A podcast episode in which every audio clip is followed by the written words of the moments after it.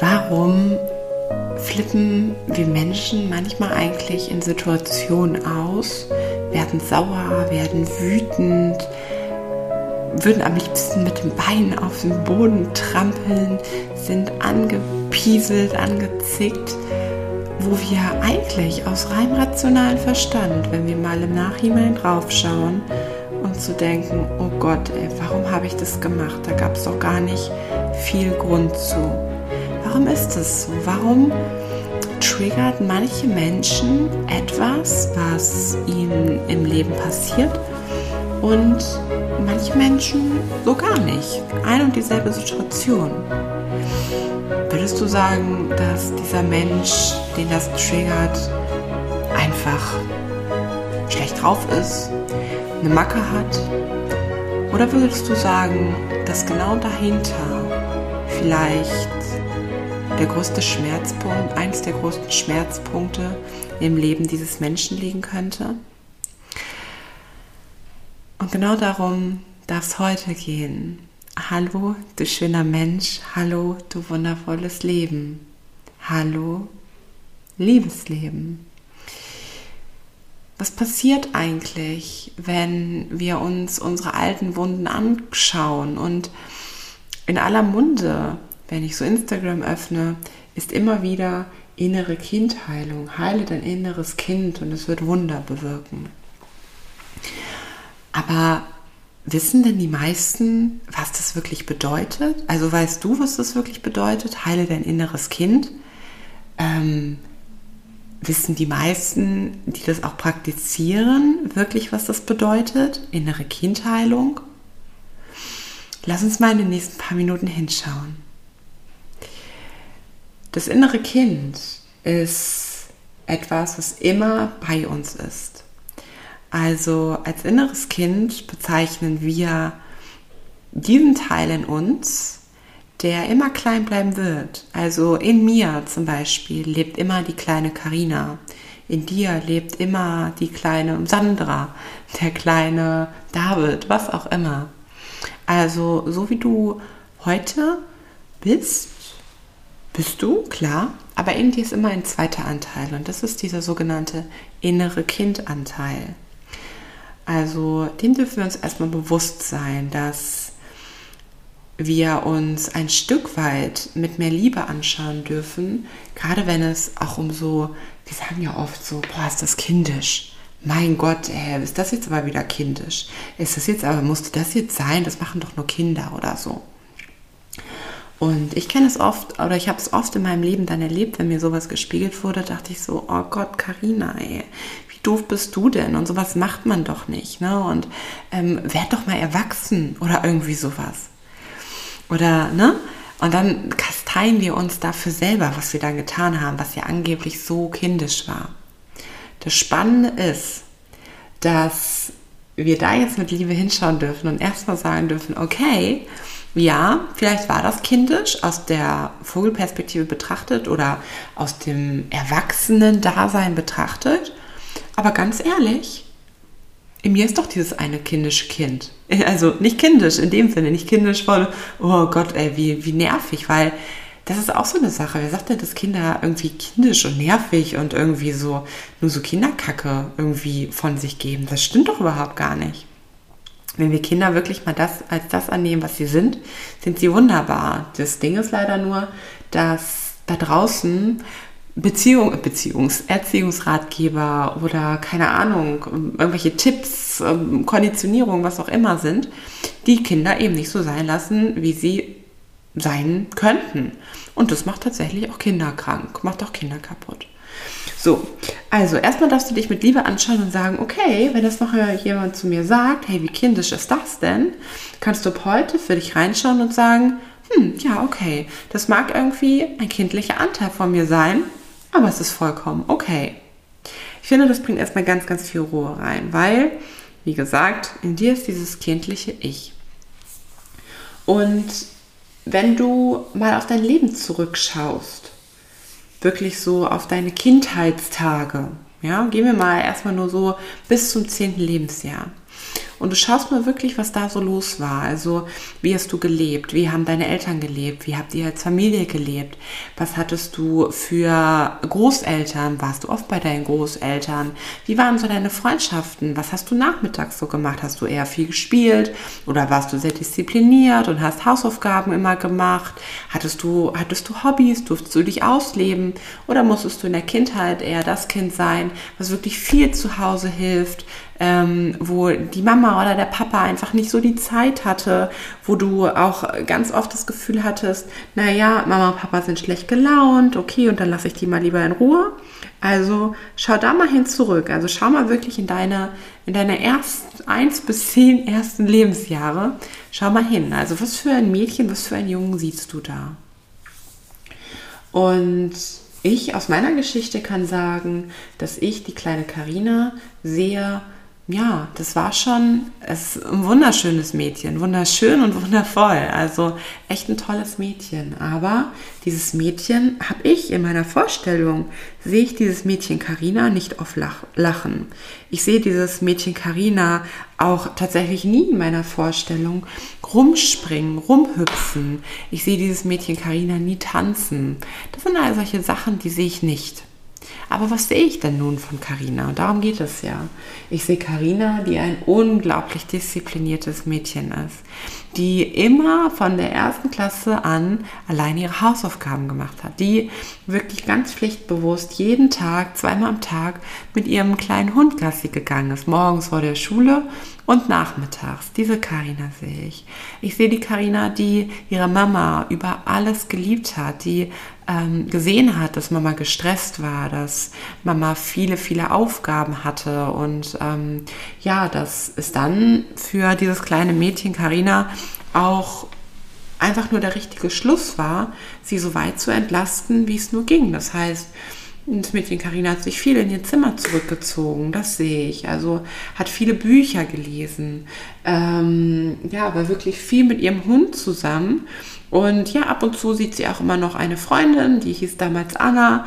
Und ähm, die haben sich irgendwie, ich glaube, montags oder dienstags haben die sich immer getroffen. Da ist die eine entweder zu ihr mitgegangen nach der Schule oder ähm, oder oder Carina eben mit zu der Anna. Und das war so, ja, das ist so das, was ich von Carina sehe. Also tatsächlich nicht viel Spaß und Freude, nicht viel ja kindlich sein, sondern ein Stück weit wirklich ganz, ganz viel Strenge und ganz, ganz viel, ich möchte, dass es, dass es wirklich allen gut geht, dass es Mama gut geht, dass es Papa gut geht. Und dann sehe ich noch eine Karina, die, ähm, ja, der es immer schon schwer gefallen ist, wenn der Papa sie nach dem Wochenende, was sie gemeinsam hatten, alle 14 Tage, wieder nach Hause gebracht hat. Wieder nach Hause gebracht hat. Und die erste Zeit war da wirklich sehr, sehr schwer, denn, ähm, ja, Karina wollte nicht so richtig nach Hause, ne? Hm, dieses Mädchen sehe ich also und das macht in mir immer noch was. Also wenn ich mir wirklich vorstelle, die kleine Karina mit den blonden Locken, vielleicht hast du braune Haare, vielleicht hast du lange, kurze Haare, ähm, hast du mein Kleid, meistens Kleider angehabt, hast du meistens Hosen angehabt. Also stell dir das wirklich vielleicht mal vor. Da macht mich das traurig, weil ich aus meiner heutigen Perspektive ähm, ja, habe da, hab da ganz viel Traurigkeit und ganz viel Mitgefühl für dieses Mädchen. Und dann kennen wir ja vielleicht alle so Situationen, wo, und ich habe es vorhin schon gesagt, wo wir gar nicht so richtig wissen, was mit uns los ist, oder? Wo wir auch gar nicht so richtig wissen, wo das herkommt, weil rein rational, schau mal, rein rational wissen wir doch alle, dass wir für uns einstehen müssen, oder? Wir wissen doch alle, dass wir, wenn wir etwas im Leben erreichen wollen, ähm, dass wir dann uns als erste Priorität machen müssten, oder? dass wir, ähm, ja, dass wir auch unserem Chef zum Beispiel sagen dürften, okay, komm mal, hey, also ich möchte gerne jetzt diesen Nachmittag, diesen Tag ähm, frei haben, weil ich mh, hm, was auch immer habe. So, ja. Du hast Urlaubstage und du hast noch frei. So, und dann gehen wir oft hin und wir trauen uns nicht, das zu sagen. Wir trauen es uns nicht, weil wir wissen auch nicht, eigentlich wüssten wir das, aber wir trauen uns nicht. Dann gibt es so Situationen, wo, ja, wo wir von jetzt auf gleich uns wirklich, uns wirklich anfangen zu streiten. Also, wirklich so, hm, denn, denn dein Partner, nehmen wir mal das Beispiel, der weiß doch vielleicht, also der weiß gar nicht, wie ihm geschieht. Ähm, zum Beispiel, du kommst nach Hause und dein Partner sitzt schon zu Hause und liest ein Buch. Der ist sehr, sehr vertieft in sein Buch. Und dann kommst du um die Ecke und sagst Hallo, begrüßt ihn und er sagt auch Hallo, ne, freut sich so, aber liest dann schnell weiter. Und es könnte sein, dass du in dem Moment vollkommen ausrastest, weil du dir so denkst, hey, ganz ehrlich, wir haben uns den ganzen Tag nicht gesehen und nur ein kurzes Hallo und jetzt liest du weiter und das führt zu Streit. Und jetzt kommt der Punkt. Nehmen wir nochmal das letzte Beispiel mit der Partnerschaft. Es könnte sein, dass dieser Mensch, der das erlebt, also der so reagiert, eine Sache im Leben erlebt hat. Und zwar, dass er von seiner Mutter oder von seinem Papa, wie auch immer, nicht gesehen wurde. Dass er ganz, ganz viel machen konnte dafür, gute Noten nach Hause bringen, Zimmer aufräumen, was auch immer, bis überhaupt mal jemand Lob und Anerkennung gegeben hat. Und es könnte sein, dass das so, so eine große Verletzung, so eine große Wunde ist aus der Kindheit, dass es bis heute aus dem Unterbewusstsein immer noch was mit diesem Menschen macht. Dass bis heute, wenn jemand nicht na, so reagiert und ähm, so die Rückmeldung gibt, wie dieser Mensch es sich eigentlich wünschen würde, damit es für das System ruhig ist und damit es für das System wirklich auch gut ist, vollkommen ausrastet. Weil er eine Erfahrung hat. Er hat die Erfahrung aus der Kindheit, okay, ähm, ich werde nicht gesehen. Und das hat unglaublich Schmerzen verursacht. Als Kinder, das kurz als kleiner Exkurs, als Kinder wollten wir immer nur eins. Wir wollten, dass, ähm, dass wir geliebt werden. Wir haben uns auch immer ganz, ganz schnell dafür schuldig gefühlt, wenn, wenn es unseren Eltern schlecht ging oder wenn sie schlechte Laune hatten, was auch immer. Also nicht umsonst zum Beispiel sagen, fragen Kinder häufig die Eltern, wenn die sich getrennt haben, ähm, Mama, Papa, bin ich daran schuld? Weil sie es immer auf sich beziehen. Das heißt, aus dem kindlichen Dasein wird diese, diese Person, die heute so ausgerastet ist, wenn der Partner einfach nur kurz Hallo sagt und sein Buch weiterliest, selber die Schuld in sich gesehen haben. So, klar, und es ist nicht ausgeflippt, vielleicht schon, um Aufmerksamkeit zu, kommen, zu bekommen. Vielleicht ist es aber auch mehr so, ja, ähm, ich mache noch dies, ich male dir noch ein Bild und wie gesagt, was ich eben gesagt habe, ich räume noch mein Zimmer auf. Das könnte es auch sein. Und in dem heutigen Dasein wird aus dem Unterbewusstsein, also sozusagen so sehr getriggert, dieses Gefühl von, okay, ich werde nicht gesehen. Ich werde nicht gesehen und das hat mich schon mal richtig, richtig verletzt. Und bam, schießt dieser Mensch los wie eine Rakete. Und er versteht es vielleicht in dem Moment selber nicht. Also vielleicht kennst du auch so Situationen, ich kenne die tatsächlich zu Genüge, wo ich mich in dem Moment, wirklich in dem Moment wusste ich schon, Karina, was hier gerade läuft, ist so scheiße. Das ist so doof, was du machst. Da hat dein Gegenüber, der kann da überhaupt gar nichts für. Aber ich konnte mich nicht stoppen. Kennst du sowas? Ich wusste das so, boah, ich, ich komme hier nicht raus. Also, ne, ich, ich, ich kann das nicht stoppen. Und ganz im Gegenteil, dass ich, ich konnte es nicht stoppen und irgendwie wurde es immer und immer noch schlimmer. Und das ist tatsächlich häufig, häufig so ein Anzeichen dafür, dass wir Verletzungen aus der Kindheit haben. Ähm, denn das muss nicht immer, immer dieses ganz Schlimme sein, dass wir ähm, ja eine doofe Kindheit haben, dass wir verletzt worden sind, auf egal welche Art und Weise. Das können wirklich auch so Dinge sein, wo ja, wo wir außer Rand und Band irgendwie geraten. Und da dürfen wir mal wirklich hinschauen und uns wirklich die Frage stellen: Möchten wir damit noch weiter rumrennen oder gibt es eine Möglichkeit, dass wir innerhalb von Sekundenschnelle wirklich in einen Zustand der absoluten Liebe kommen. Und diese Möglichkeit gibt es. Diese Möglichkeit gibt es mit der ja, inneren Kindheilung. Und ähm, ich finde, das ist ein hoch, hoch sensibles Thema, wo ich hier heute im Podcast gar nicht zu sehr darauf eingehen möchte. Ich möchte dir einfach nur sagen, dass du dir im heutigen Zustand, im Hier und Jetzt, all das geben kannst, was du dir früher vielleicht gewünscht hättest. Dass du nicht das Opfer deiner Umstände sein musst, sondern dass du der Schöpfer werden kannst. Und das ist halt so wichtig, denn viele denken immer, ah, okay, ähm, da muss ich noch dies tun und da muss ich noch das tun und innere Kindheilung, was bedeutet das? Wieso, ich bin auch kein Kind mehr, ich habe mich da auch so gegen gesträubt, das könnt ihr euch gar nicht vorstellen.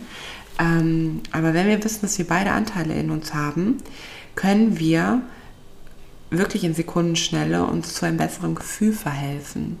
Aber meiner Meinung nach tatsächlich nicht alleine. Alleine, also Menschen, die ich bisher, aber wie gesagt, das muss auch nicht die goldene Wahrheit sein, die ich bisher beobachtet habe, die gesagt haben, mithilfe einer Meditation oder auch mithilfe äh, eines Buches habe ich mein inneres Kind geheilt. Und ich habe da wirklich mal auf den Grund gefühlt. Selbst in der Coaching-Ausbildung wirklich mit einer Teilnehmerin nochmal da reingegangen und direkt gemerkt, okay, hier ist gar nichts geheilt worden. Funktioniert von meiner Meinung nach aus nicht, denn es braucht immer ein Gegenüber, einen guten Coach, der diesen Raum halten kann. So, weil Wer sagt denn, also du, du weißt einige Dinge, die dich heute belasten und die vielleicht auch in der Kindheit sehr, sehr belastend waren. Aber dann gibt es ja ganz, ganz viele Sachen, die uns irgendwie, ähm, ja, die, die uns nicht bewusst sind, richtig, wo wir nicht das richtige Bewusstsein für haben, dass da wirklich was ist. Und das wiederum ist ja auch komplett klar. Warum?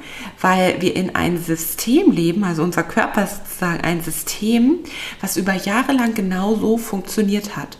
Ähm, ne? Und das, da mag ich jetzt gar keine Bewertung reinbringen, ob gut oder schlecht, es hat funktioniert. Punkt.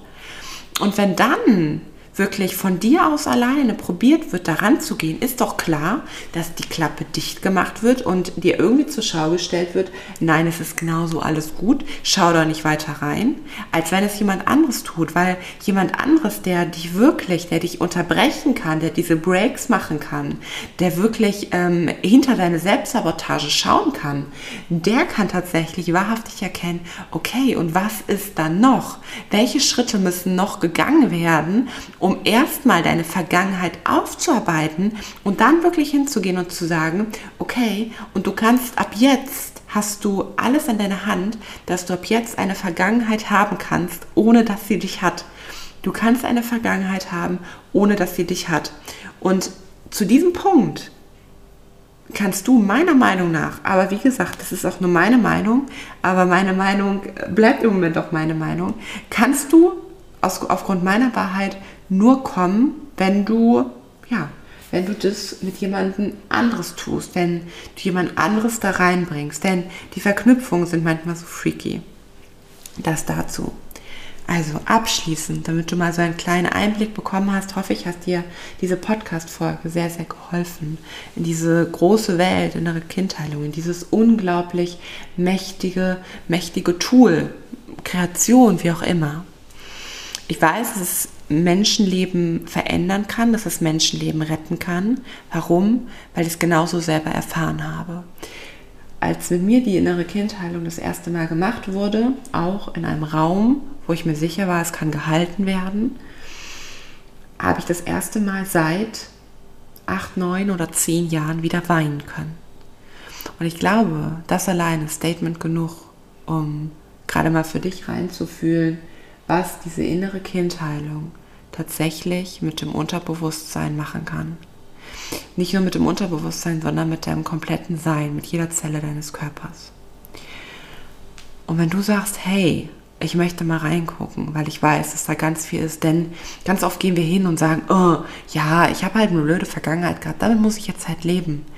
Okay, okay, du kannst damit leben weiter. Du kannst weiterhin in dieser Opferhaltung sein und weiterhin sagen, ja, bei mir war das halt so. Ist doch klar, warum das bei mir so ist, wegen meiner Kindheit. Und deswegen bin ich halt so. Oder du gehst mal hin und sagst, hey, kannst du dir das mal mit mir anschauen? Da bin ich super gern für dich da. Du kommst raus aus der Opferhaltung, gehst rein in den Schöpfermodus. Und dazu lade ich dich herzlich ein, herzlich ein, dazu zu dir zu finden. Zu dir und zu diesem kleinen, süßen, wundervollen Wesen in dir.